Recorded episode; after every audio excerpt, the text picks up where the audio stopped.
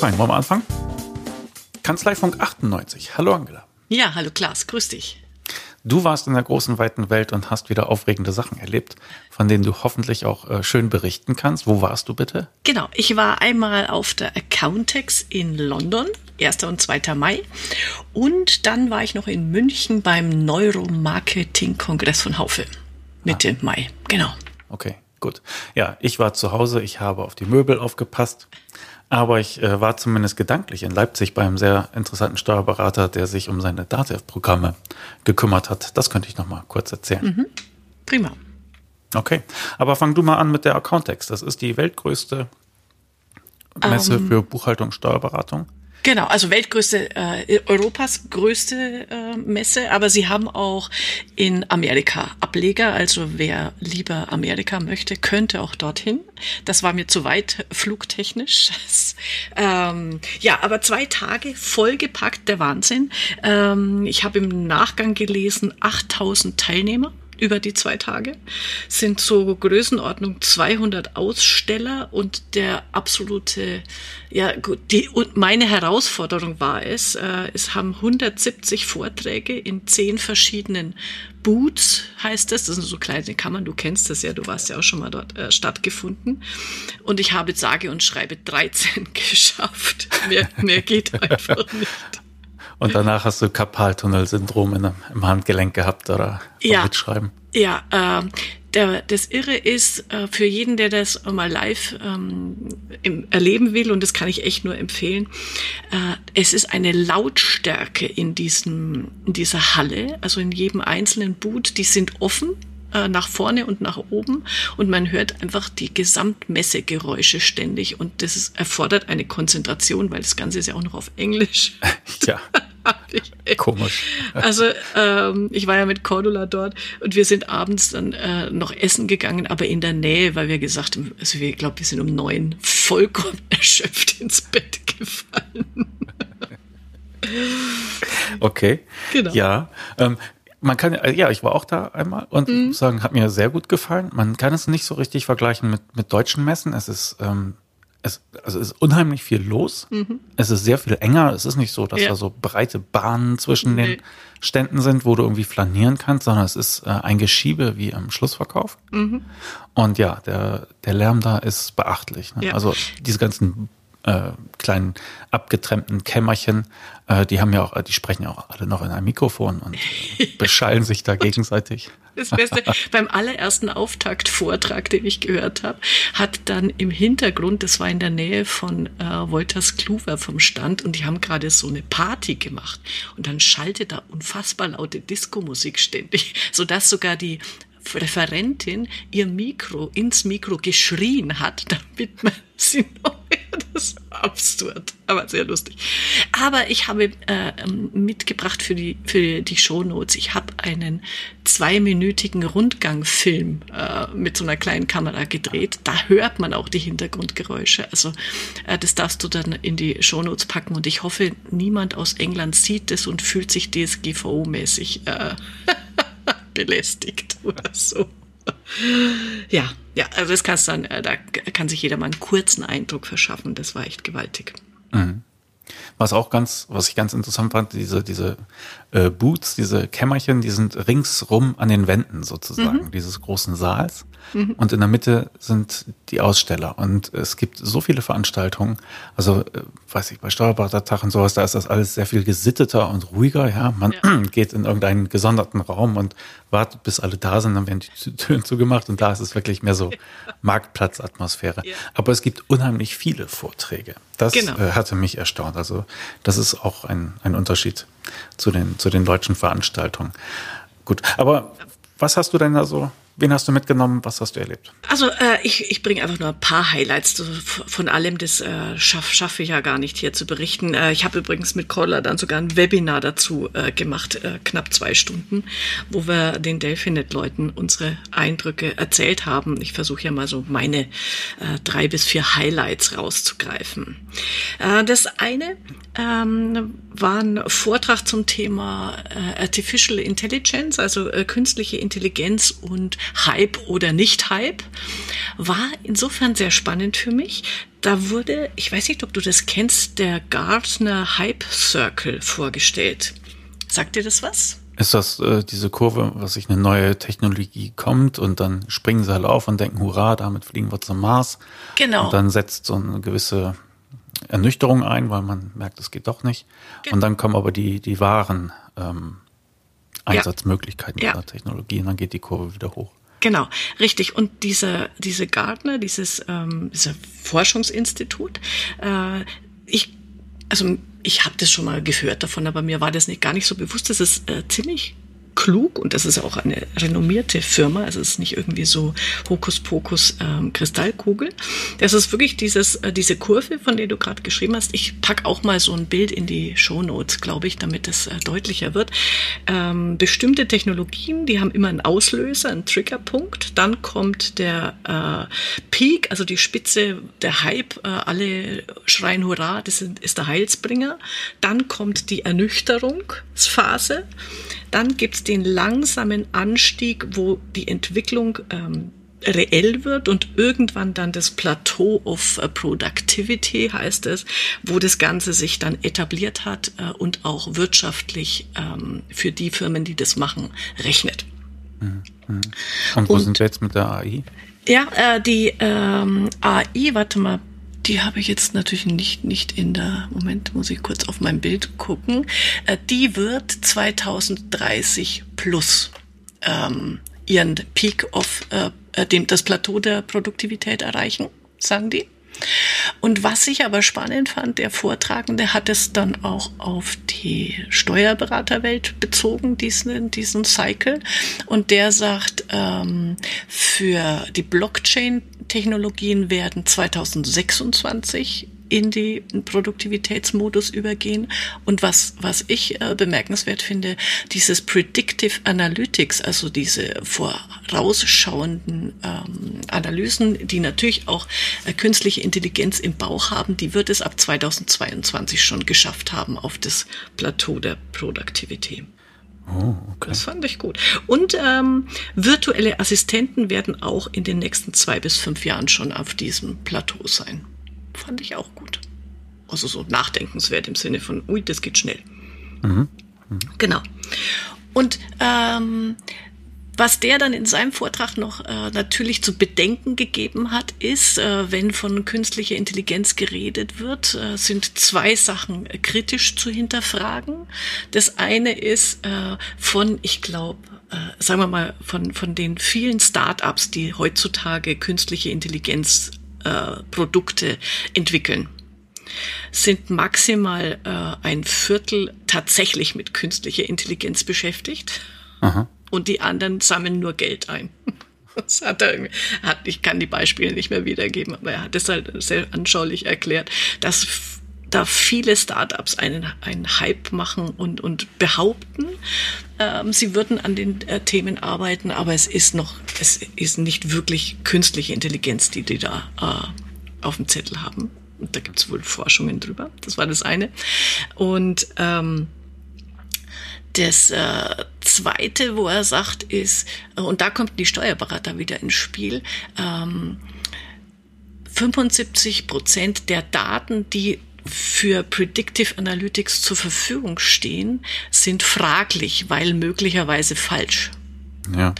Und das ist natürlich die große Herausforderung, weil wenn du mit irgendwelchen Annahmen äh, Vorhersagen äh, prognostizierst und die Annahmen sind falsch berechnet, dann ist natürlich die Vorhersage völliger Blödsinn.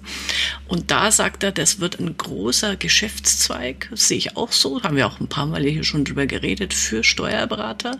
Ähm, Sage ich mal, die das Zahlenwerk oder diese Vorhersagen auf ihre, ähm, na Richtigkeit kann man nicht sagen, aber ähm, äh, ja Schon doch. gucken, ob sie ja, richtig ob sind, sie ob Sinn sie, machen, ob, sie Sinn machen ja. äh, und ob eventuell ähm, Daten zugrunde liegen, die eben Quatsch sind. Und das, das wird noch eine spannende Herausforderung an der Stelle. Ah, ja. ja. ich muss da mal an äh, einen Steuerberater denken, der sich sehr damit äh, beschäftigt, mit diesen ganzen Datenanalysen. Und ähm, wenn man das irgendwo sieht, dargestellt sieht, dann äh, werden ganz schnell immer irgendwelche Grafiken hin und her geschoben und am besten noch mit der Hand wie im Minority Report. Ja, genau. Und er sagt immer, äh, wer wischt, hat noch nie Datenanalyse gemacht. Ja.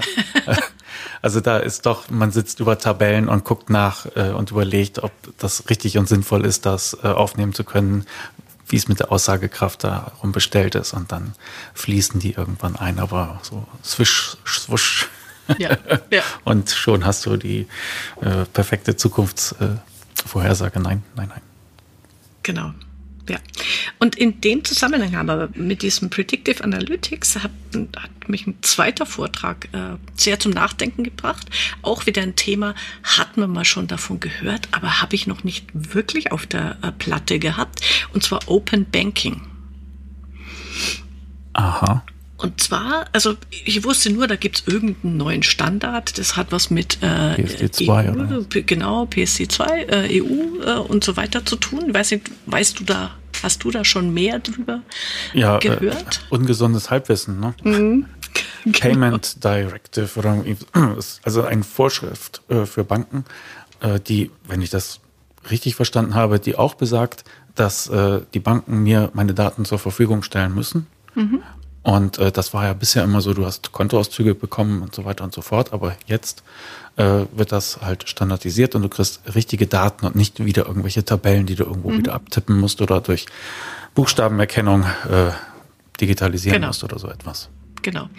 Und das ist der Witz, also das hatte ich vorher gar nicht realisiert, was das in der Konsequenz bedeutet. Also wenn du deine Daten freigibst, wem auch immer, dann stellt die, ähm, dann muss die Bank das in diesem PSD2-Standard zur Verfügung stellen und der ist automatisierbar verarbeitbar. Also hm. automatisiert, äh, so. automatisch verarbeitbar. Äh, automatisch verarbeitbar. Äh, und da können die anderen Dienstleister jetzt ähm, unfassbar viel damit anfangen also dann kommt wieder künstliche Intelligenz ins Spiel, Machine Learning, ähm, hin und her äh, Geschichten und es entstehen äh, komplett neue Services draus. Er hat es an so einem schönen, er hat, ach ich liebe solche Bilder, äh, die äh, Data Daisy, also das Datengänseblümchen aufgezeigt, äh, welche Daten so alles sich in deinem in deiner Bankverbindung, in deinen Bankbewegungen verbergen können.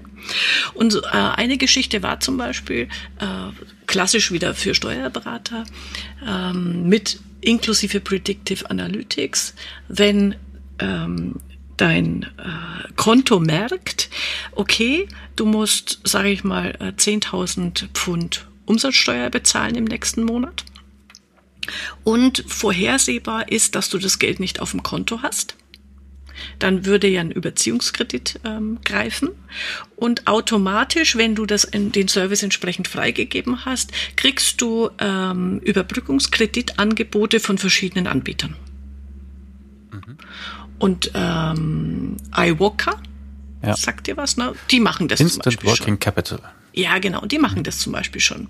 Äh, das sind ja so Ver also Geschäfts- oder Verbraucherkredite, ich glaube bis 100.000 Euro kannst du da innerhalb von ein paar Stunden ähm, da animi ähm, beantragen. Du kriegst in der Regel innerhalb von 24 genau. Stunden von denen Zu- oder Absage. Ja, genau.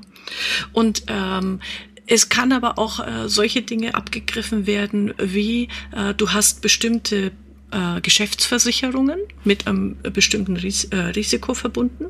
Und wenn über die äh, Kunden Bewegungen und welche Zahlungsströme laufen, äh, diese äh, Anwendungen merken, Mensch, du bist über- oder unterversichert für das, was du da treibst, dann kriegst du auch automatische Anpassungen äh, von Versicherungen. Und äh, was, was der so erklärt hat, mir fällt es immer so schwer, dieses technische äh, wirklich rüberzubringen. Ich hoffe, es ist einigermaßen verständlich. Was der gesagt hat, das Spannende beim Open Banking ist dann wirklich, dass es äh, nicht mehr, du du schließt einen Vertrag ab und der hat eine Laufzeit von einem Jahr, sondern du machst tagesaktuelle Vertragskonditionen für alle deine Anwendungen. Hm weil okay. das eben aufgrund deiner äh, Bankbewegungen äh, rausgelesen werden kann und dir die Dienstleister entsprechend das dann äh, Maß, echt mal maßschneidern. Also das finde ich irgendwie hochspannend, was da kommt. Ja. Ähm, und da hatte ich dann noch eine extra Info, weil unser eins gerade in Deutschland denkt ja immer, oh mein Gott, wer gibt denn seine Daten so frei? Das tun wir ja meistens schon. Ja, das tun wir meistens schon. Und ich war ja auf diesem Neuromarketing-Kongress gleich äh, kurz vorweggegriffen. Der hatte das zum Thema, das Thema Vertrauen, Trust. Und da war einer von Check24, der Geschäftsführer. Mhm. Und die machen ja äh, Kreditvergleich. Und du kannst ja bereits an der Stelle sagen, ja, und äh, die Anbieter dürfen auf meine Bankdaten zugreifen dann haben die schon den Zugriff. Und er hat so mal in die Runde gefragt, wie viel, was glauben Sie, wie viel Prozent der Kunden geben ihre, Kunden, ihre Daten frei? Also in Deutschland. 95? Nee, so viel ist es nicht. Aber für 40 Prozent. Also 40 Prozent lassen den kompletten äh, Zugriff auf alles, äh, auf alle Bankbewegungen zu. Hm. Immerhin. Ja. Also es ist interessant, ja. Also im Grunde ist es, es erinnert mich ein bisschen an Google. Die schicken einem ja auch immer, ich weiß nicht, einmal im Jahr oder so eine Erinnerung und sagen, guck mal, mhm. ähm, diesen Apps hast du Zugriff auf äh, bestimmte Google-Dienste gewährt. Ist das noch aktuell? Mhm. Und äh, da erlebt man manchmal Überraschungen, ja? also irgendwelche Apps, die man ausprobiert ja. hat ja. und äh, dann aber gleich wieder verworfen hat und zack, die saugen seit einem Jahr meine Daten und, und lernen daran irgendetwas. Hm, mhm. Vielleicht nicht so toll. Ja. Was ich mich dann natürlich frage, diese Anbieter, in wessen Auftrag äh, kommen dann solche Angebote? Wenn, wenn ich der Besteller bin und auch für diesen Service bezahle, dann ist das für mich so, als würde ich einen Versicherungsmakler beauftragen. Der mhm. kostet halt Geld und der geht dann für mich forschen. Ähm, diese Services werden ja wahrscheinlich immer wieder zunächst mal gratis angeboten werden. Das heißt, ich bin nicht der Auftraggeber mhm. dafür, sondern die vermarkten sich dann wieder, was ich an, an Kreditanbieter und sagen, guck mal, willst du nicht hier vorgeschlagen werden in unserem tollen Service, ja?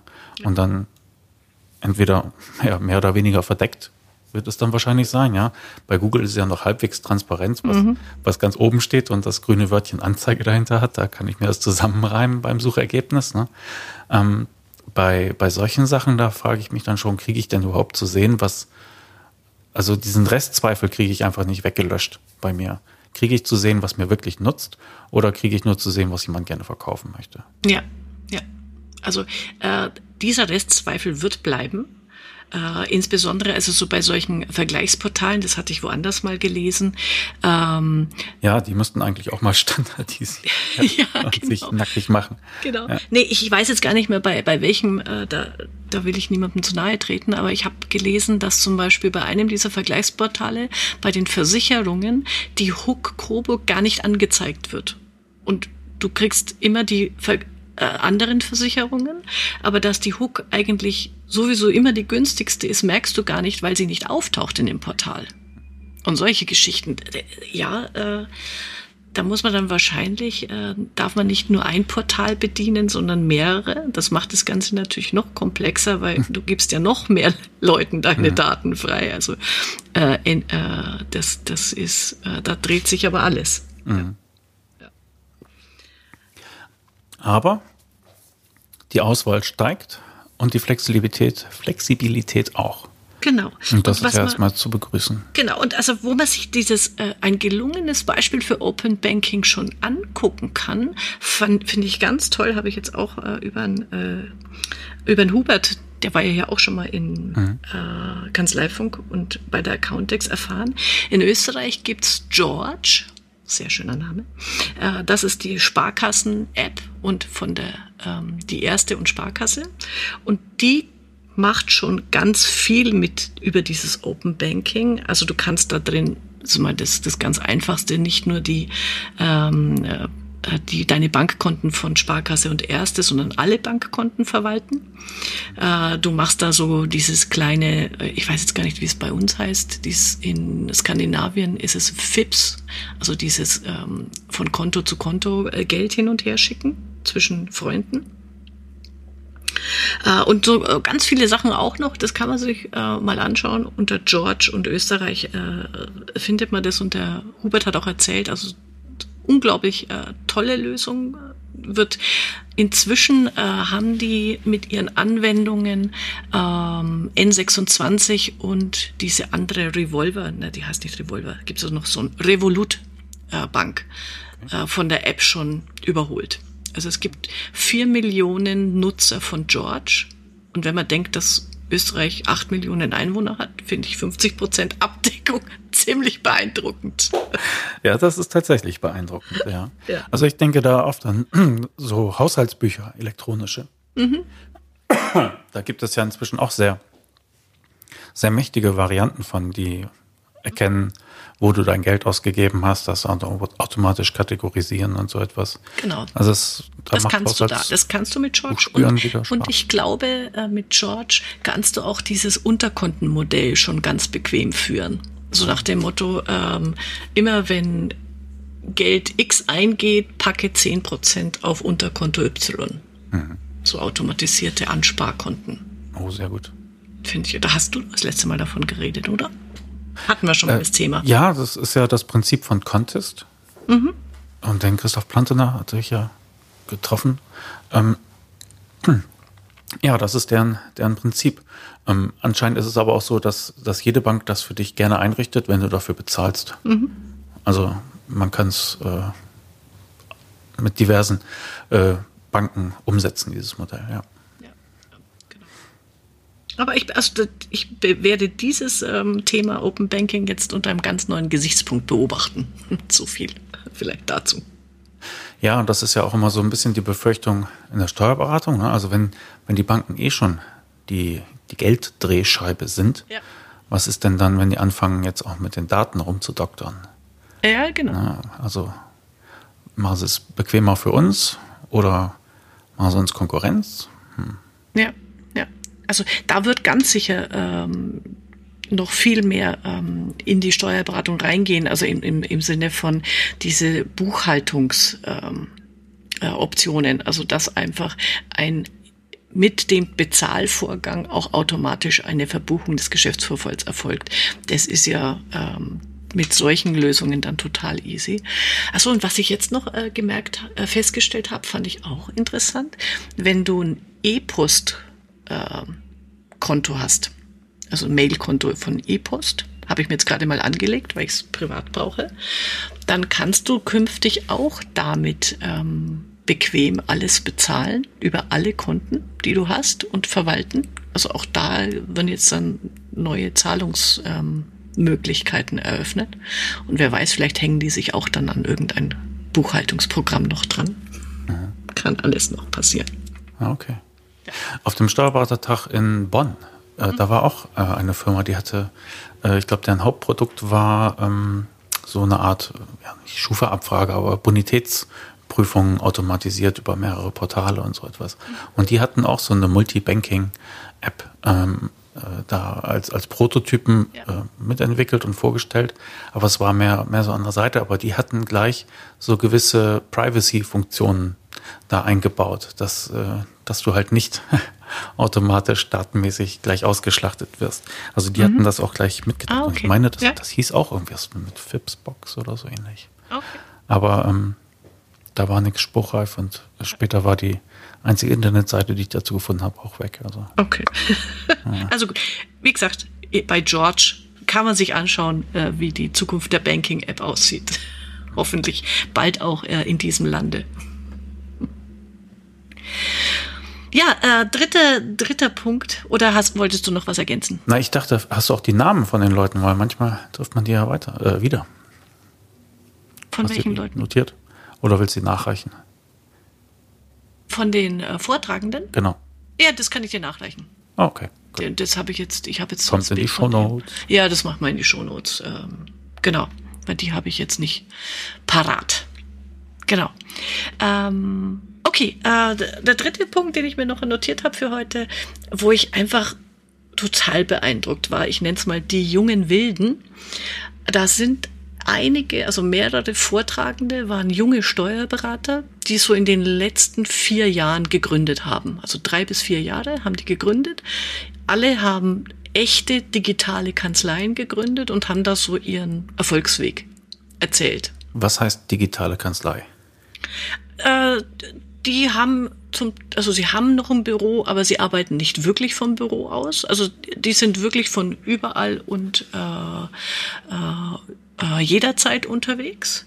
Und äh, papierlos erstens äh, komplett und äh, zweitens in der Zusammenarbeit mit dem Mandanten machen die schon alles. Also da ist so sowas wie ähm, GoToMeeting oder äh, Skype jetzt in der in der ähm, normalen Version ist da die Norm, der Standard, wie die mit ihren Mandanten kommunizieren.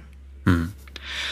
Und das Witzige oder das Interessante war, also die machen eben, äh, machen über Xero oder QuickBooks ähm, ihre ähm, normale Arbeit. Auch der Mandant macht, äh, wickelt darüber seine, ähm, sein Rechnungswesen ab und haben halt so eine äh, Fülle, also ich, ich schick, pack das auch in die Shownotes, die eine ähm, Steuerberaterin, die ihren Weg da erzählt hat, die hat einfach mal so eine Folie aufgelegt, mit welchen Apps und Tools sie arbeitet als digitale Kanzlei.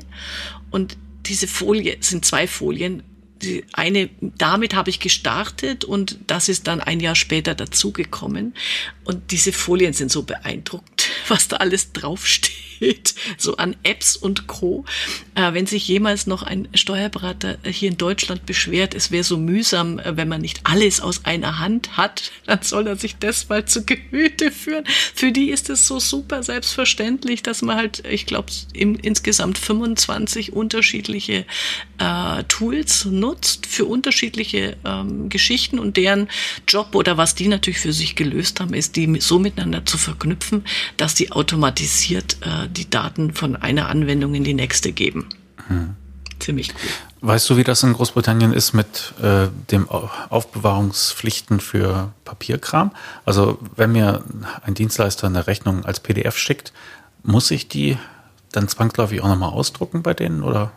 Boah, das weiß ich ehrlich gesagt gar nicht. Ja. Weil ich, ja. ja. Das ist ja auch das so ein bisschen, was uns ein bisschen zurückhält. Natürlich wollen die es nochmal, also die, kein Betriebsprüfer wälzt sich noch durch irgendwelche Aktenordner, aber die Pflicht zur Aufbewahrung hast du ja trotzdem noch, wenn du dich nicht irgendwie ja. per, also ich Verfahrensdokumentation ja. und sonst etwas da exkulpiert hast. Ne?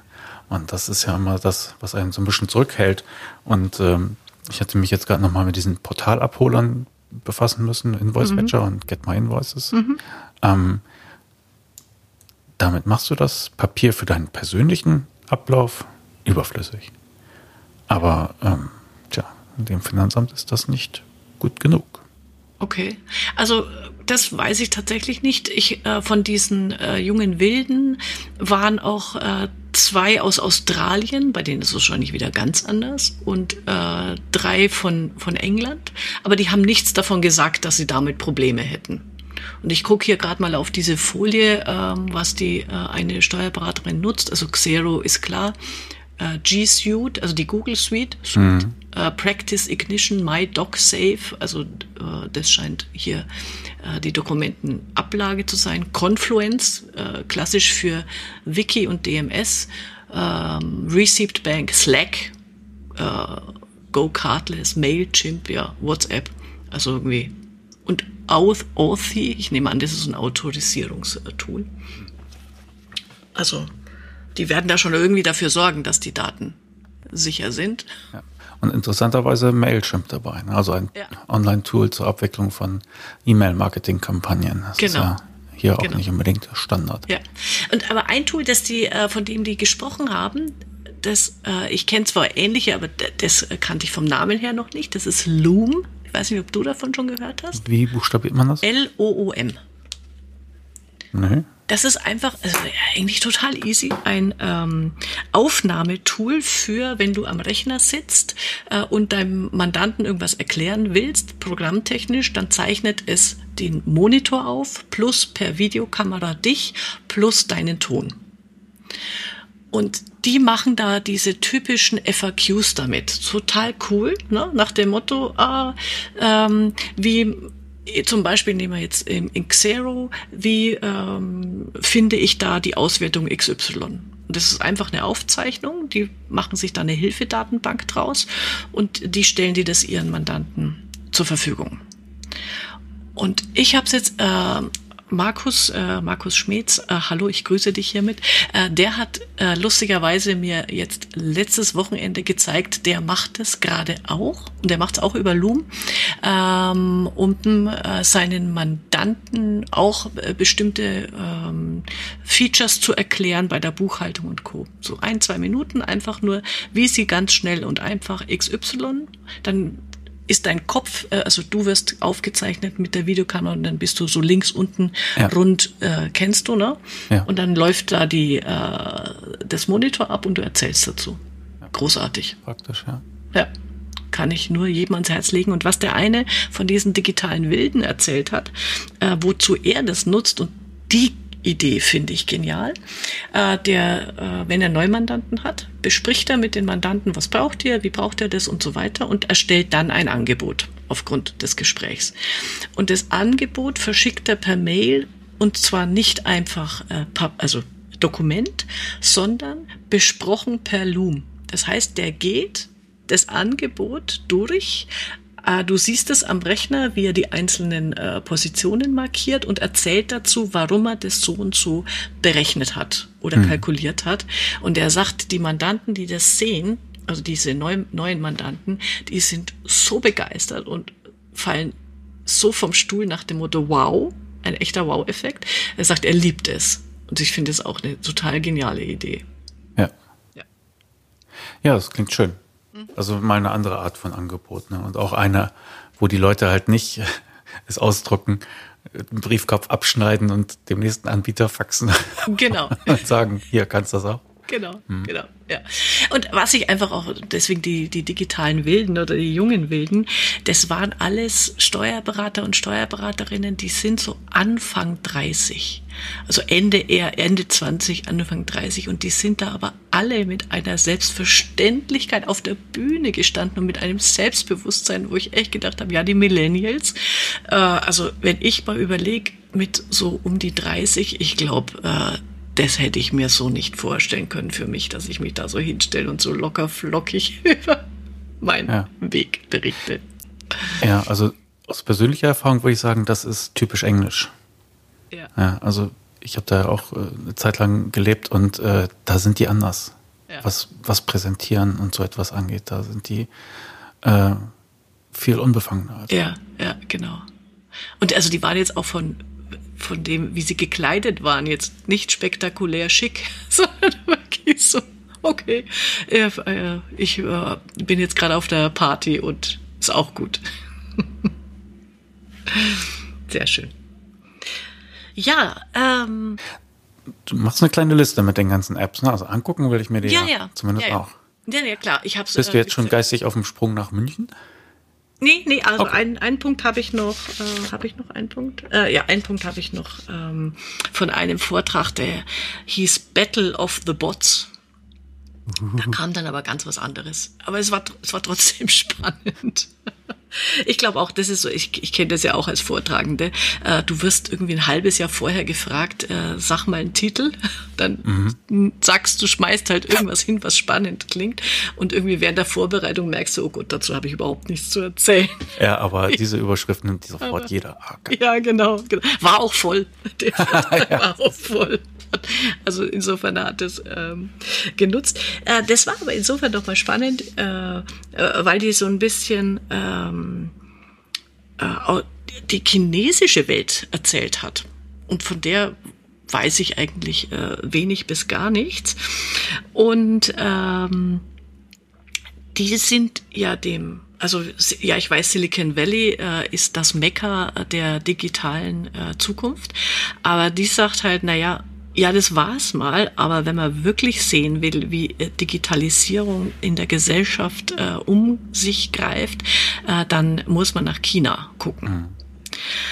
Und da gibt's ein Buch, also ich äh, werde hier auch noch ein paar Buchtipps äh, geben. Das nennt sich AI Superpower von Kai Fu Lee. Ich habe so gelacht, weil ich weiß nicht, ich habe in Hamburg ja mal gelebt und da gab's die Kai Fu Lodge. Da haben wir mal Squash gespielt dass der mit Vornamen so heißt, hat mich irgendwie überrascht.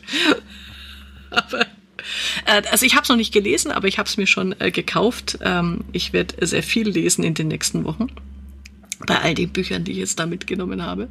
Äh, und die hat nur ein Beispiel äh, erzählt, ähm, nämlich von Cash to QR. Also die, die Chinesen haben ja insofern das Glück, die haben nie den Zwischenschritt mit den Kreditkarten gehabt. Mhm. Kreditkarten gab es bei denen nicht. Äh, und insofern, ähm, also wer vielleicht hat es der eine oder andere auch schon mal gehört. Es ist tatsächlich so, dass wenn du in äh, China irgendwo durch die Straßen gehst, sitzen die Bettler nicht mit einem Hut, sondern mit einem QR-Code. Und du äh, knippst den QR-Code ab und kannst dem den, die Summe deiner Wahl da übermitteln. Ja, das hat was Bizarres, oder? Ja, für uns, für uns ja, für, für die ist es total normal. Da geht alles über Ich bin Start-up-Bettler und disruptiere die ja. Almosenindustrie. Ja, genau. Aber äh, die, die hat dann ähm, ein Beispiel von WeChat äh, gezeigt, was da gerade an Dynamik äh, passiert. WeChat ist im Prinzip äh, Facebook, WhatsApp, also das ist alles, was wir jetzt an einzelnen äh, Lösungen haben, ist dort in ein, äh, Amazon, also Shopping, ähm, PayPal, das ist alles in WeChat integriert. Also gibt es eine Lösung, in der alles äh, drin steckt. Und sie hat äh, kurz mal die Zahlen aufgezeigt. Also 2011 gab es 100 Millionen WeChat-Nutzer, 2013 300 Millionen und dieses Jahr ist es eine Milliarde ich weiß jetzt gar nicht, wie viele Chinesen es gibt, aber das ist so ungefähr die Größenordnung, oder? ähm, ich glaube, die sind schon. Sind schon mehr. Die, die wachsen ja auch exponentiell, da kommt man ja auch nicht mehr mit. Aber die hat dann so ein schönes Beispiel. Ja, 1,3 Milliarden sind es. Ah, okay, gut. Danke fürs Googlen. Äh, aber immerhin, also eine Milliarde von, äh, von 1,3 sind da, sind da dran angebunden. Äh, und die hat erzählt, also WeChat hat sich überlegt, wie kriege ich die, die WeChat-Nutzer in unser äh, Bezahlsystem rein. Die hatten da ein neues Bezahlsystem, ein Wallet ähm, entwickelt und haben es geschafft, an einem Tag fünf Millionen Kunden in dieses Bezahlsystem zu bringen, weil sie nachgedacht haben, ähm, wann geben die Chinesen äh, gerne Geld aus oder weiter und zu Neujahr ist es Brauch, dass äh, rote äh, Briefumschläge, in die wird Geld ges äh, gesteckt und die werden dann äh, unter Freunden und Familien verschenkt. Das machen die schon immer Neujahr. Und die haben virtuelle rote Briefumschläge ähm, angeboten, mit denen du dann über WeChat, über diese Wallet äh, dein Geldgeschenk äh, weitergibst. Inklusive, du konntest dann einen Wettbewerb, an einem Wettbewerb teilnehmen, wer mehr solcher äh, Red Wallets ähm, verschickt.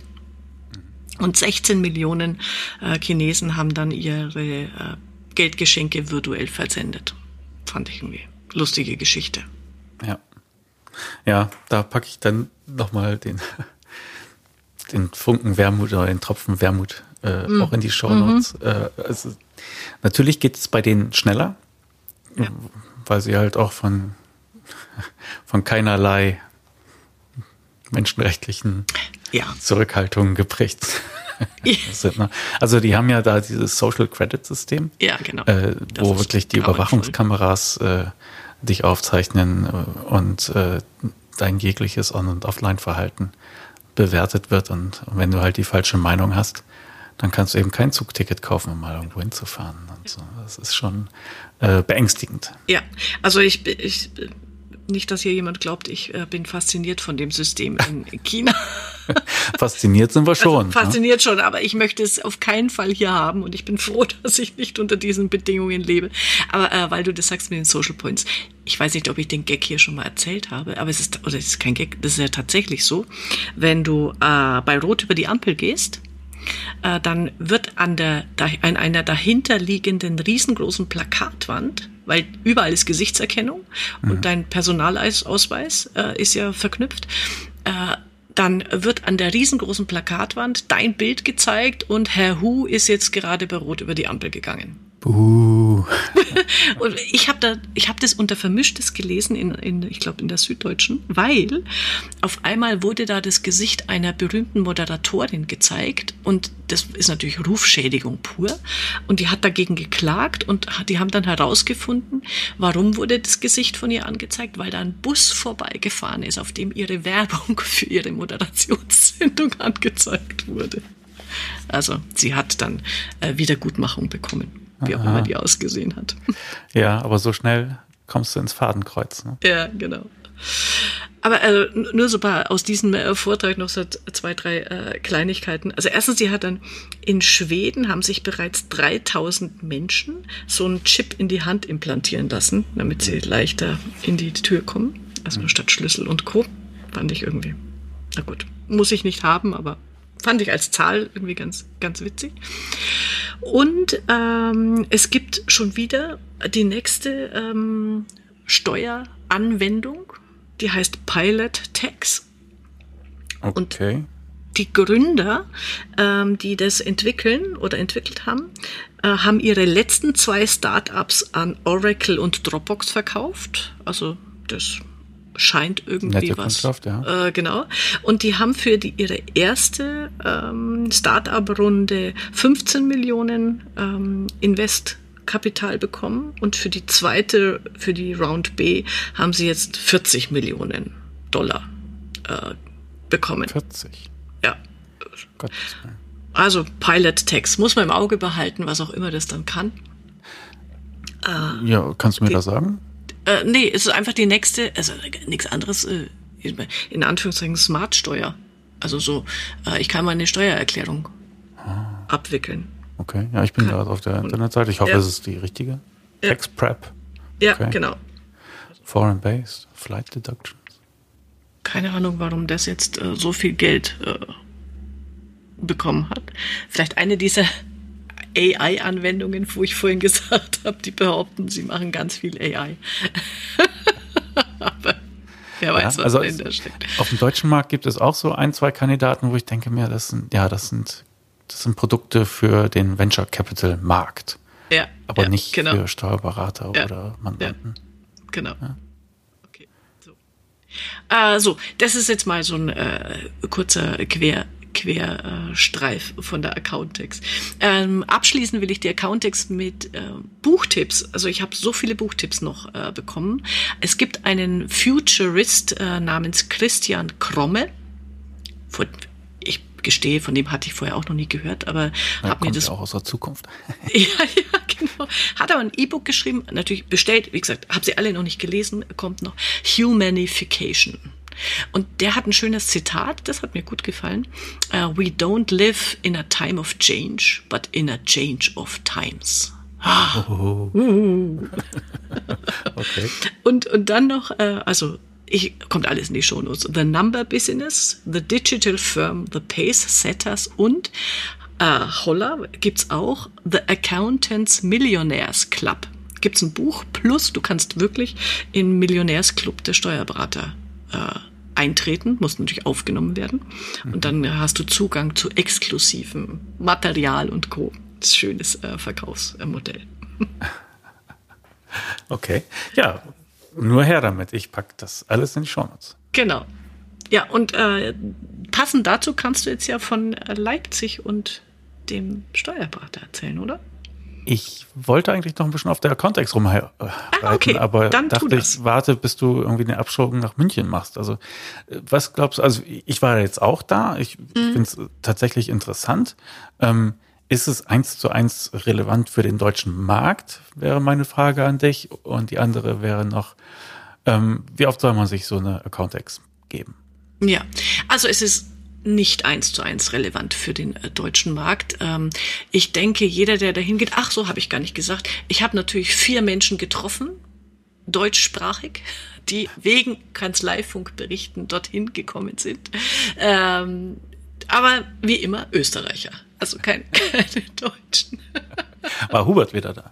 Nee, Hubert war nicht da, aber äh, sehr nett. Ähm, ich hoffe, ich darf das hier sagen. Äh, von der Artikon, Thomas Seel, seit Jahren nicht mehr gesehen, da mal wieder getroffen. Das war sehr schön. Der war mit einem äh, Kollegen dort, äh, Michel Müller, und äh, zwei Steuerberater, einer aus Graz aus, und einer aus Linz, mit denen ich mich, äh, mit einem habe ich mich unterhalten, mit dem anderen die Cordula, die da einfach auch sich ein bisschen ja, ich sag mal, Impulse, ähm, was passiert so in der, in der Welt außer, außer der, außerhalb der Blase Deutschland.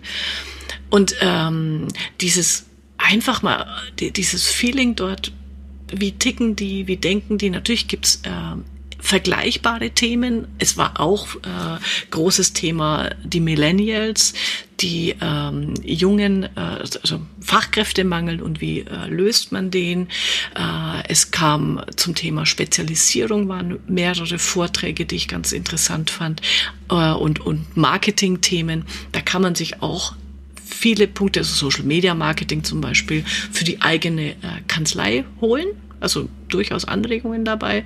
Ähm, das Technische und das Abwicklung wie gesagt, ja, man sieht dann eben wie bei diesem Open Banking Thema, was wird auf uns zukommen. Vielleicht eben nicht, noch nicht in diesen, diesen zwei Jahren bei Predictive Analytics vom, von diesem Hype Circle. Vielleicht ist es dann hier erst in drei bis fünf. Aber je mehr ich von solchen Dingen und Themen weiß, desto besser kann ich meine Kanzlei halt jetzt schon mal gedanklich und, und praktisch darauf vorbereiten. Ja. ja. ja. Ich denke auch, also es ist nicht übertragbar, was man da sieht. Also es hilft dir nicht bei deinen Alltagsproblemen, aber mhm. es ist ein interessanter äh, Blick über den Tellerrand und, ja. und London äh, ist ja sowieso mal als, mein Gott, ist das eine beschäftigte Stadt. Und äh, ja, das ist tatsächlich sehr belebend, das mal mitzumachen. Ich finde, da kann man alle paar Jahre, alle ja. paar Jahre mal hindüsen. Genau. genau. Und sich das geben. Ja, und äh, weil du gesagt hast, wie oft soll man das machen? Also ich hatte noch mal geguckt, das erste Mal, als wir dort waren, das ist auch schon vor drei Jahren gewesen. Und äh, ich sag mal, das, also jedes Jahr muss man da nicht hin. Ich glaube, da ähm, wiederholt sich dann das eine oder andere doch zu sehr. Aber so alle zwei, drei Jahre ist es eine, eine wunderbare Veranstaltung, um sich äh, ja, frischen Wind um die Ohren äh, wehen zu lassen. Ein Hinweis noch auf die Steuerköpfe-Deals. Mit den Steuerköpfe-Deals bieten Ihnen Anbieter verschiedener Lösungen Sonderkonditionen. Das heißt, Sie können zu günstigen Preisen die Produkte dort mal ausprobieren. Und dort tummeln sich eine ganze Menge von Anbietern. Da haben wir zum Beispiel den Honorarrechner von TaxEagle. Wir haben Eden Red One mit den Mitarbeiter-Benefits. Wir haben Videofortbildung von EYs. DWS Gutachtendienst bietet Ihnen einen sehr attraktiven Deal, muss ich sagen. Die Datenschutzhelfer.de, die Sie mit äh, Datenschutz für die Kanzlei versorgen. LexOffice macht mit Digibel genauso wie das Steuerbüro Online Contour die Steuerberaterverrechnungsstelle und natürlich die äh, Erfolgsprozesse von Mario Tutas sind dort auch zu finden. Der Ablauf ist immer der gleiche. Sie schauen sich an, was Sie interessiert, registrieren sich dann dort an Ort und Stelle in einem Kontaktformular mit Name und Kontaktdaten. Die Daten gehen an den Anbieter, der meldet sich bei Ihnen und schon sind Sie in der Lage, die Sonderkonditionen in Anspruch nehmen zu können. Und wenn Sie sich dort ein bisschen umschauen, dann werden Sie sehen, dass da sehr attraktive Angebote dabei sind. Gerade wenn man sich umschauen möchte und äh, überlegt, welche Tools einem dann jetzt weiterhelfen in Zeiten der Digitalisierung steuerköpfe.de. Dort ist das ganz leicht zu finden unter dem Stichwort Deals und wer es gerne in der Adresszeile ausschreiben will, steuerköpfe.de-deals. Also, einen herzlichen Dank an alle Dealanbieter für die Unterstützung des Kanzleifunks und von steuerköpfe.de.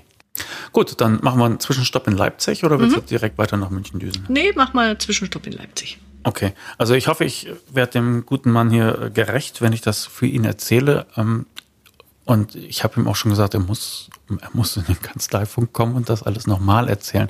Vor ein paar Wochen hat sich äh, Steuerberater Markus Ferchland aus, aus Leipzig an mich gewendet und hat gesagt, ich habe hier eine Anwendung mir entwickeln lassen und das ist ganz interessant und was das alles mit mir gemacht hat, würde ich gerne mal erzählen. Und äh, das Ergebnis lässt sich nachlesen auf steuerköpfe.de, kommt natürlich in die, in die Shownotes ein längeres Interview mit ihm das überschrieben ist mit, äh, das macht jetzt unser Bot.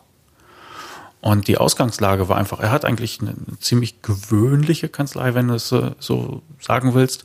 Ähm, eine Handvoll Angestellte in, in, Leipzig und noch eine Niederlassung äh, in München.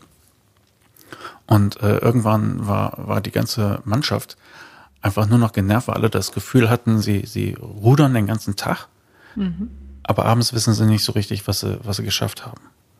Und er sagte, das liegt zum Teil daran, dass einfach die Programmbenutzung so viele Verwaltungsschritte und Klick hier und, und warten und nochmal klicken und wieder auswählen hat, dass du irgendwann das Gefühl hast, du, du bist nur noch mit Programmbedienung beschäftigt.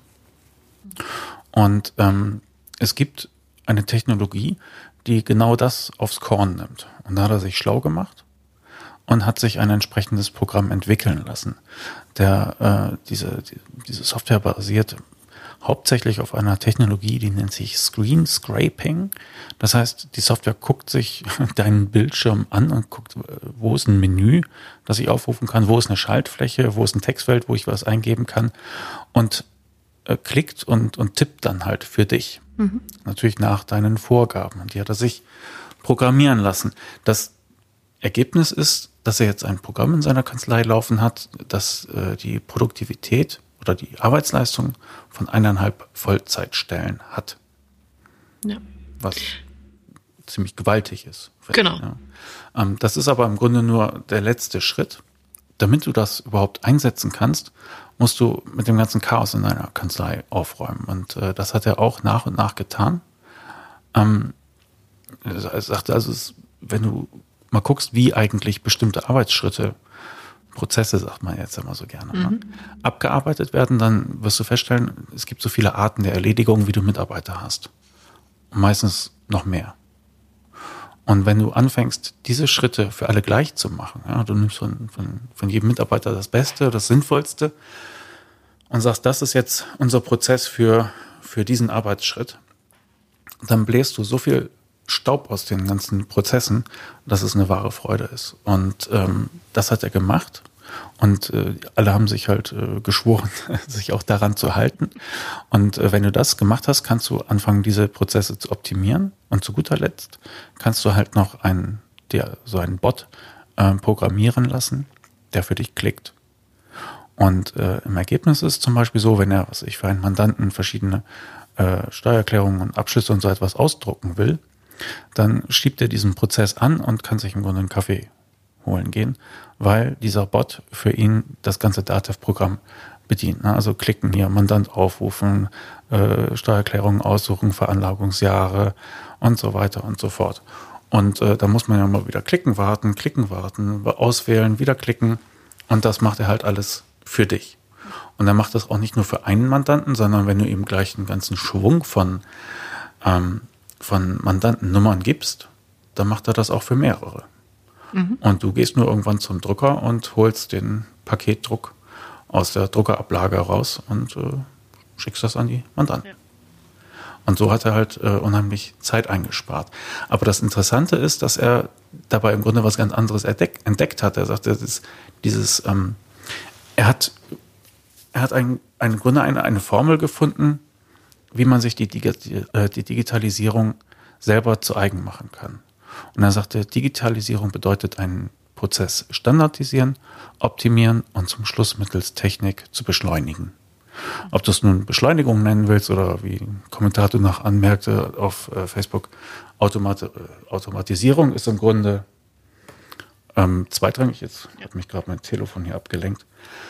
Aber ähm, das, wenn du, wenn du diese Definition dir zugrunde legst, dann hast du wieder etwas in der Hand. Dann ist die Digitalisierung nicht etwas, was irgendwie über dem Horizont irgendwie zu kommen droht, äh, mit irgendwelchen Internetgedanken im Hintergrund oder so etwas, sondern du kannst etwas tun, und zwar in deinem ganz persönlichen Wirkungskreis.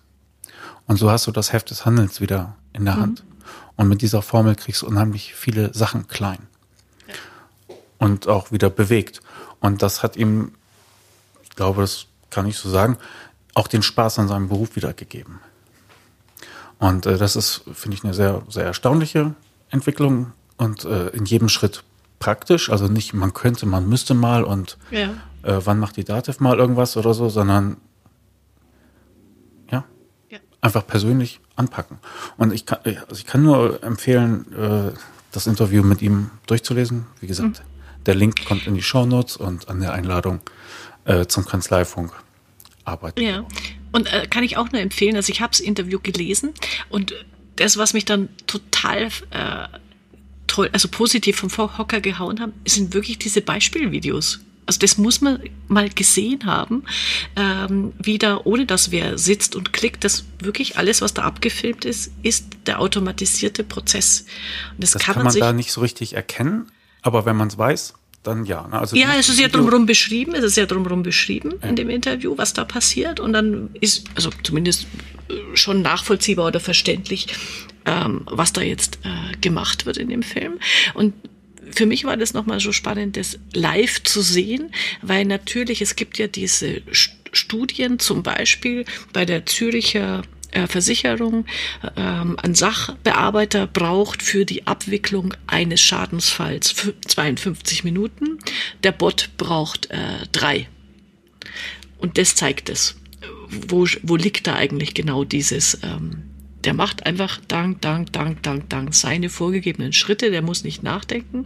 Das ist standardisiert, das ist durchoptimiert äh, und du kannst halt ähm, dich, also nicht Kaffee äh, trinken, sondern anderen, den qualitativ hochwertigen Aufgaben widmen, wie wir ja. so schön sagen. Und er macht das ja auch nicht, um seine Leute rausschmeißen zu können, ja. sondern äh, seine Mitarbeiter sind unheimlich dankbar, dass sie mhm. diesen Quark ja, nicht mal immer nachvollziehen müssen. Wirklich der, also ganz klassisch auch dieses, äh, diese ganzen Ablage, ähm, Prozesse im DMS mit Schlagwort vergeben und Pipapo, das nervt ja jeden. Hm. Und wenn du da sagst, ein Klick und der Rest dahinter wird ähm, äh, optimiert und, und automatisiert, äh, läuft der wunderbar. Ja, ich fand es auch erstaunlich. Also als er mich das erstmal angerufen hatte, ich hatte ja keine Ahnung. Ich habe mhm. gedacht, ja, hm, weiß, mal gucken, ja. Aber ähm, nee, er hat es wirklich, äh, er hat's im Griff. Ja. Na, finde ich sehr spannend. Sehr gut. Bin gespannt, wann ist, wann das, äh, dieses Produkt auf den Markt kommt. Ja, bin ich auch gespannt. Man kann ihn, ich, ich glaube, unser Kanzleifunk wird gar nicht mehr rechtzeitig ähm, erscheinen, aber am 13.06. sind in Köln die Deubner Digital Ah Days. ja, genau. Und da ähm, erklärt er das auch nochmal. Da kommt er hin und zeigt das. Ja, ja, sehr gut. Aber ich nehme an, wir werden noch häufiger von ihm hören. Ja, genau. Bist du dort bei den Digitates von Deubner? Das weiß ich noch nicht. Genau. Okay, okay. Gut. Gut, aber düsen wir von hm. Leipzig weiter nach München. Ja, genau. So ein Gehirnwäsche-Kongress. also, äh, heißt Neuromarketing-Kongress, ist schon, läuft jährlich schon seit vielen Jahren. Ich wollte schon immer mal dahin, habe es noch nie geschafft und ähm, richtet sich an Marketingfachleute aller Branchen. Also es hat gar nichts mit Steuerberatern zu tun. Und äh, den gibt es einfach, weil ja schon seit äh, etlichen Jahren dieses Neuromarketing als wissenschaftliches Fach äh, etabliert äh, existiert. Gibt es ja auch diese spannenden Bücher, Kahnemann, Schnelles Denken, Langsames Denken und solche Geschichten. Und ähm, die untersuchen eben immer unter bestimmten Aspekten. Erstens, äh, wie können wir Kunden besser gewinnen oder halten oder was tun wir, wenn, wenn wir sie verlieren, wie gewinnen wir sie zurück. Und es wird immer mit dem Gesichtspunkt und äh, verknüpft, also es sind immer abwechselnde Vorträge, einmal ein Wissenschaftler, der sich mit den Hirnströmen auseinandersetzt und dann wieder der Praktiker, der erzählt, was er, was so in seinem äh, Unternehmen passiert. Und dieses Mal war eben das Thema, das passt ja auch ganz gut, Trust, Vertrauen, also wo Vertrauen entsteht, und wie es wirkt. Mhm. Und ähm, auch diesen äh, Kongress, der hat jedes Jahr einen anderen Schwerpunkt, kann ich wirklich mal auch jedem Steuerberater ans Herz legen, gerade weil man da aus Unternehmersicht viele Dinge hört. Weil wie ticken eigentlich, weil mit welchen Herausforderungen, Problemen kämpfen die mit, es sind Mittelständler, die da auftreten, äh, sehr viele Impulse gekriegt und, und ähm, so zum, zum Nachdenken wieder äh, angeregt. Das muss man also ich, ich würde das gerne nochmal wiederholen. Ja. Es stimmt einfach, ja. Also natürlich auf den Branchenevents findest du deine, deine Zulieferer auf, und, und deine Kollegen, aber äh, die Probleme der, in der echten Welt mhm. und deine Mandanten, die triffst du eben auf Nicht-Steuerberatungsevents. Ja. Genau. Und ähm, zum, zum Einstieg oder ein sehr schönes Zitat wurde am Anfang gezeigt. Ich liebe solche blumige Sprache. Khalil Gibran hat es ähm, geprägt. Vertrauen ist eine Oase des Herzens, die von der Karawane des Denkens nie erreicht wird. Ah, das ist so schön. Das, also eine der, Fata Morgana. Der, der also mit Denken, mit Rationalität kannst du Vertrauen nicht rechtfertigen. Du genau. brauchst immer genau. den Glauben, das Vertrauen. Ja, ja genau. Um das, äh, okay. Und das ist fürs Poesiealbum ja. der Spruch. genau, also äh, und das, das will ich hier gar nicht vertiefen. Äh, das kann ich auch gar nicht. Und es gibt, da waren ähm, Wissenschaftler, der wirklich erklärt hat, wie also psychosoziologisch und auch hirnstromtechnisch, ähm, wie Vertrauen entsteht, welche chemischen Prozesse da äh, ablaufen auf der einen Seite, aber natürlich auch welche, ähm, ich sag mal, soziologischen Elemente eine Rolle spielen. Also bis hin zu, äh, wie viel ist genetisch bedingt, sind wir, vertrauen wir mehr oder sind wir äh, eher, eher Skeptiker an der Stelle. Und ähm, was aber ganz, ganz äh, ein Vortrag, ich hatte den vorhin schon erwähnt, den fand ich wirklich spannend von dem Check24 ähm, Geschäftsführer, der so aus seiner Sicht äh, Portal, äh, Vergleichsportal und so erzählt hat, mit welchen Herausforderungen die kämpfen. Und ähm, das eine, warte mal, die Folie, ich muss sie mir kurz mal aufrufen, die kann ich dann, falls ich das darf, hoffentlich in die Shownotes äh, packen. Äh, der sagt, also eine äh, ähm, Erwartungen erfüllen schafft Vertrauen. Kann ich 100 Prozent ähm, ja, genau, stimmt, sagen. Weiß nicht, ob ich das, das Beispiel, das war bei der ersten Accountex, wo ich war, habe ich bestimmt schon gebracht, aber da hat auch ein Vortragender gesagt, okay, wie schaffst du ganz schnell und leicht bei einem fremden Menschen Vertrauen? Wenn du den kennenlernst, kommst mit ihm ins Gespräch, ihr teilt Visitenkarten aus und du sagst, und wenn sie mögen, schicke ich ihnen in den nächsten drei Tagen Unterlagen zu XY, einen Artikel oder irgendwas Spannendes. Und er nickt und sagt, ah ja, schick mir das mal. Und wenn du innerhalb dieser drei Tage, die du angekündigt hast, Erwartung aufgebaut, das schickst, hast du Vertrauen. Dann vertraut er dir. Mhm. Also, eine ganz einfache Methode, sagen die auch. Und der, der, der von Check24 hat nur gesagt, na ja, das Problem, das normale Unternehmer heute haben, die Messlatte dieser Erwartungen hängt zu hoch. Weil wir wollen alles so schnell finden wie bei Google, wir wollen alles so leicht verstehen wie bei Apple, wir wollen so schnell kaufen wie bei Amazon, wir wollen so einfach und sicher bezahlen wie bei PayPal, wir wollen so leicht kündigen wie bei Netflix und so leicht vergleichen und wechseln wie bei Check24. Und daran musst du dich halt heute messen lassen, wenn du Vertrauen aufbaust. Fand ich eine schöne Folie. Ja. Dreht sich alles schneller. Ja, genau. Wobei, was ich, äh, wo ich, naja, was heißt, ich habe mir noch nicht Gedanken drüber gemacht, ich muss mal so sagen, aber wo ich schon dann positiv überrascht war, weil bei so Check24 insbesondere diese Werbung von dieser unsäglich schrecklichen Familie, mhm. kennt jeder. Ja. Also ich weiß, ich habe noch keinen getroffen, der die mag, aber er hat auch gesagt. Äh, also es gibt ein, eine Schnittmenge Leute, die Seitenbacher Werbung also, mögen, ja, mögen auch okay. das.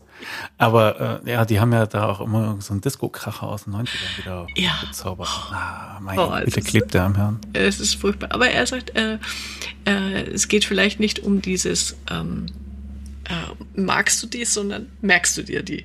Mhm. Und das mit Merken haben sie auf alle Fälle geschafft. Ähm, aber was mich dann positiv überrascht hat, ist, dass er sagt, ähm, aber sie bauen ihr Portal ähm, auf langfristige äh, Gewinnoptimierung auf, nicht auf den kurzfristigen Blick, was viele andere machen. Und das hat zum Beispiel äh, zur Folge, also was er ganz schrecklich findet, ich übrigens auch, bei vielen so großen Anbietern ist der Neukunde immer der, dem es Geld hinterhergeworfen wird und der ja. Bestandskunde äh, schaut in die Röhre. Ja, muss ich jetzt kündigen? Was ja genau. Und nochmal Kunde werden. Also ja. wir, wir, überlegen ständig bei Sky, ob wir einfach mal wieder kündigen und dann Neukunden äh, Dings zu kriegen. Was ja total, und er sagt, das ist totaler Wahnsinn.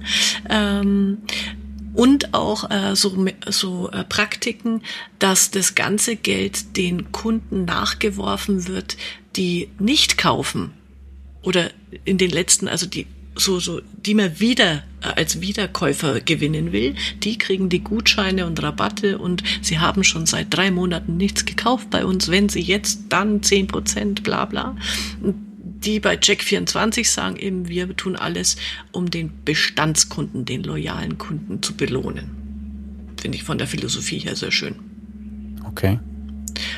Was ja auch ein bisschen witzig ist, weil sie ja den ganzen Wechsel propagieren ja, also äh, ist schon ist schon wieder lustig. Aber zum Beispiel, was er gesagt hat, das war mir nicht bewusst. Es gibt ja also diese ganze Gutscheinmentalität, ne? Oder dieses ganze mhm. und wenn du das kaufst, kriegst du einen Gutschein für X und Y. Es gibt in Unternehmen, jetzt kann jetzt nicht sagen, ob es viele sind, aber er hat ein Beispiel genannt.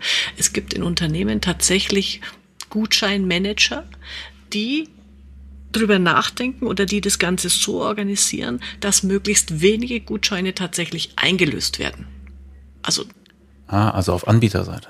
Ja, also das heißt, du kriegst zwar einen Gutschein, aber das ist so kompliziert und verschachtelt angelegt, dass du den gar nicht einlöst, weil du einfach genervt bist irgendwann.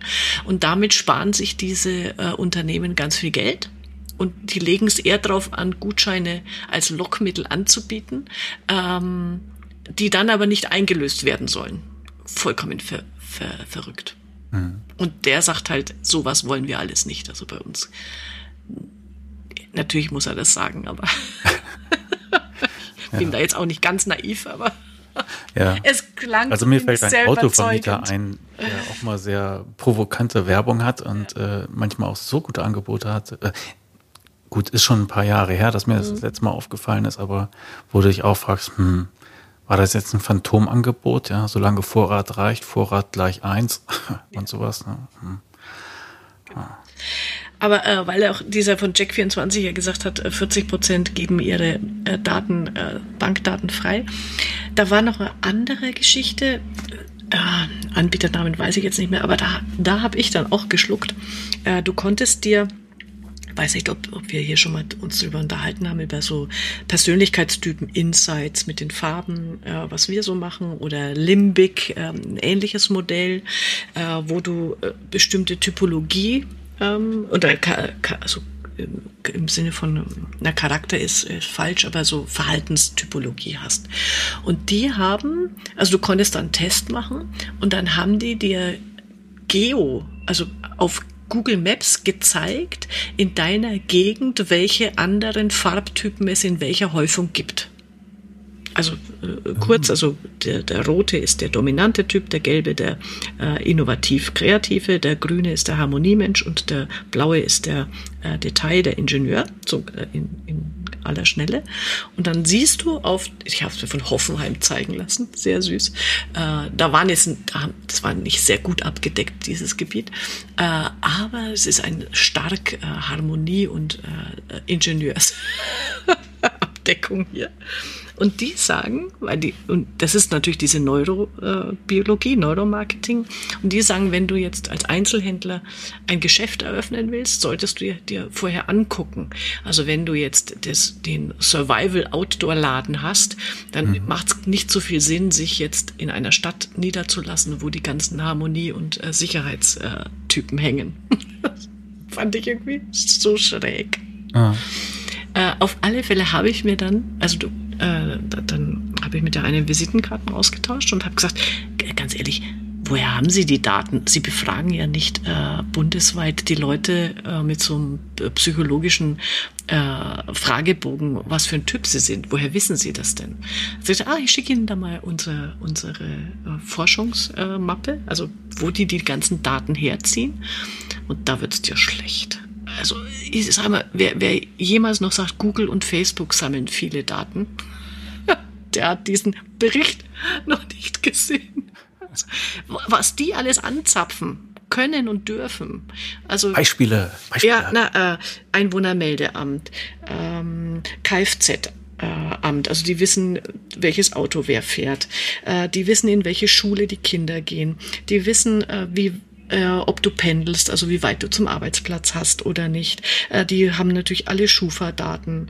Äh, die wissen, wie oft du umziehst, umgezogen bist in den letzten Jahren. Also und es wird dann halt noch äh, anonymisiert äh, in diesen Punkten dargestellt und die leiten quasi aus solchen Dingen wie Haushaltseinkommen, äh, welches Auto fährst du, wie viele Kinder hast du, bla bla bla, leiten die dann deinen ähm, äh, Persönlichkeitsstatus ab also wie gesagt, dieser Bericht hat 60 Seiten, wo die auflisten, was sie alles untersuchen können und woher sie die Daten nehmen. Und da dachte ich mir, na holla. Ähm, also ich glaube, ich war damals noch zu jung, aber wenn ich das gewusst hätte, hätte ich bei der bei dem Volkszählungsaufstand, glaube ich, ich weiß nicht, in den 80ern, ich weiß gar nicht mehr, äh, hätte ich doch mitgemacht.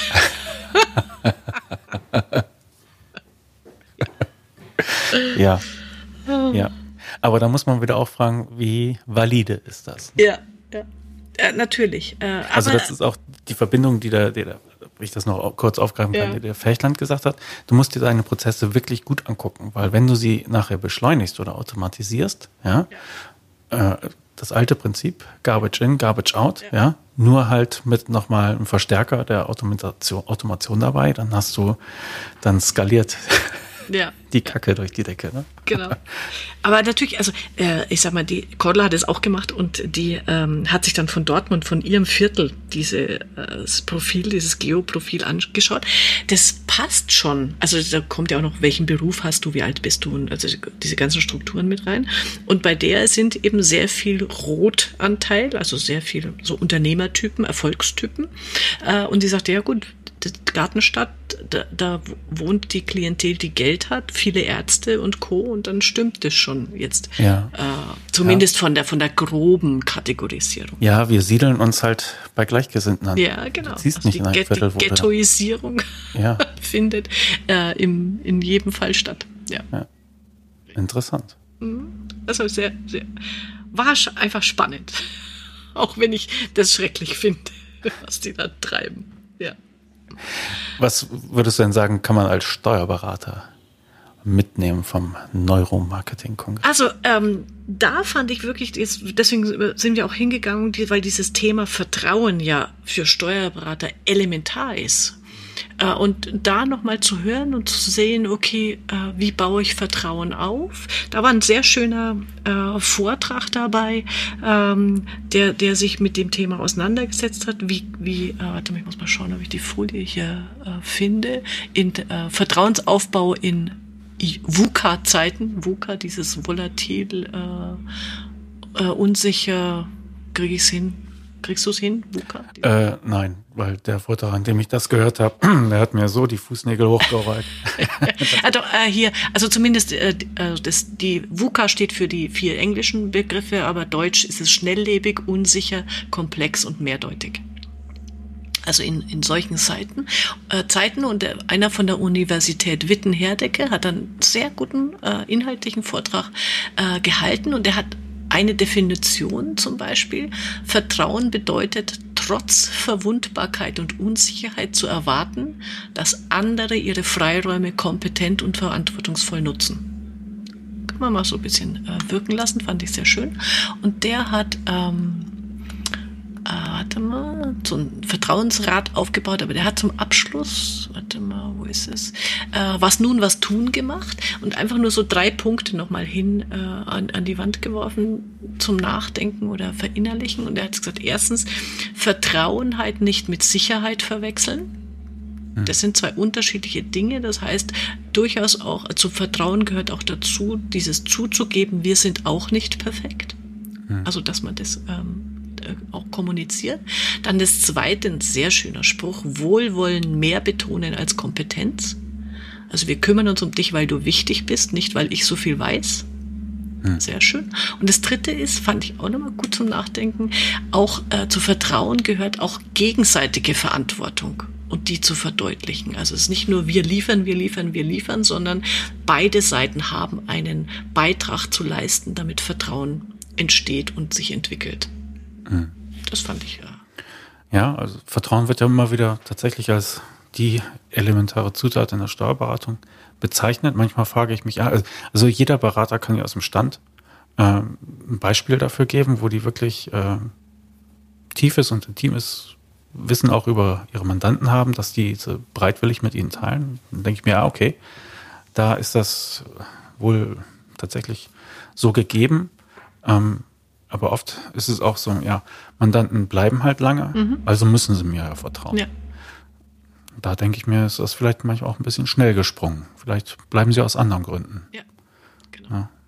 Also und auch da, also das kam bei vielen Vorträgen raus, also wirklich äh, Vertrauensarbeit. Also es ist nicht äh, einmal Vertrauen, immer Vertrauen, sondern das ist ein ständiges Miteinander und äh, immer wieder beweisen, immer wieder die Erwartungen erfüllen, äh, damit, mhm. damit das langfristig funktioniert. Also da waren viele schöne Aspekte dabei. Und äh, das, der Schlussvortrag, den ich gehört habe, den fand ich auch nochmal total faszinierend. Äh, über Krisenkommunikation. Also was tun, wenn das Vertrauen dahin ist. Und da hat einer gesprochen, ähm, was es alles gibt, wusste ich auch vorher nicht. Äh, die beschäftigen, die heißen Krisennavigator und äh, sind eine Beratungsfirma, die großen Unternehmen oder Politikern oder Stars äh, in Krisen, in Vertrauenskrisen wieder raushelfen. Also die dann äh, entsprechende Methodiken und, und äh, dich an die Hand nehmen, wie du was tun sollst. Und er hat einfach so ein paar sehr witzige oder passende Beispiele. Hat erzählt, so äh, wie man es richtig macht oder wie man es falsch macht. Und mein, Lie mein Lieblingsbeispiel war äh, die, die Kirche. Äh, hat ja viele Vertrauenskrisen ähm, durch zu durchleben und äh, die äh, eine das das Negativbeispiel Bischof Mixer da hat er aufgezeigt, im, im, wie viel Monate und Jahre es gedauert hat, bis er überhaupt mal zugegeben hat, dass er äh, sich falsch verhält. Also, also ganz, ganz schrecklich, wie das gelaufen ist. Und im, äh, im Gegenzug dazu äh, die Bischofin Kessmann, die auch äh, es vergeigt hat, das Vertrauen, aber die durch ihre schnelle Reaktion und ähm, an, also dass sie ihm die Verantwortung übernommen hat. Äh, jetzt heute wieder, die ist Gastprofessorin hier, sie ist Ehrensenatorin dort, die einfach durch die, ihr Handeln damals, Fehlverhalten von beiden, äh, aber durch ihr Handeln einfach äh, gezeigt hat, sie ist an anderer Stelle durchaus vertrauenswürdig, vielleicht nicht mehr an der äh, und insofern als Best Practice Beispiel alles richtig gemacht hat. Fand ich ganz, hm. ganz äh, ja.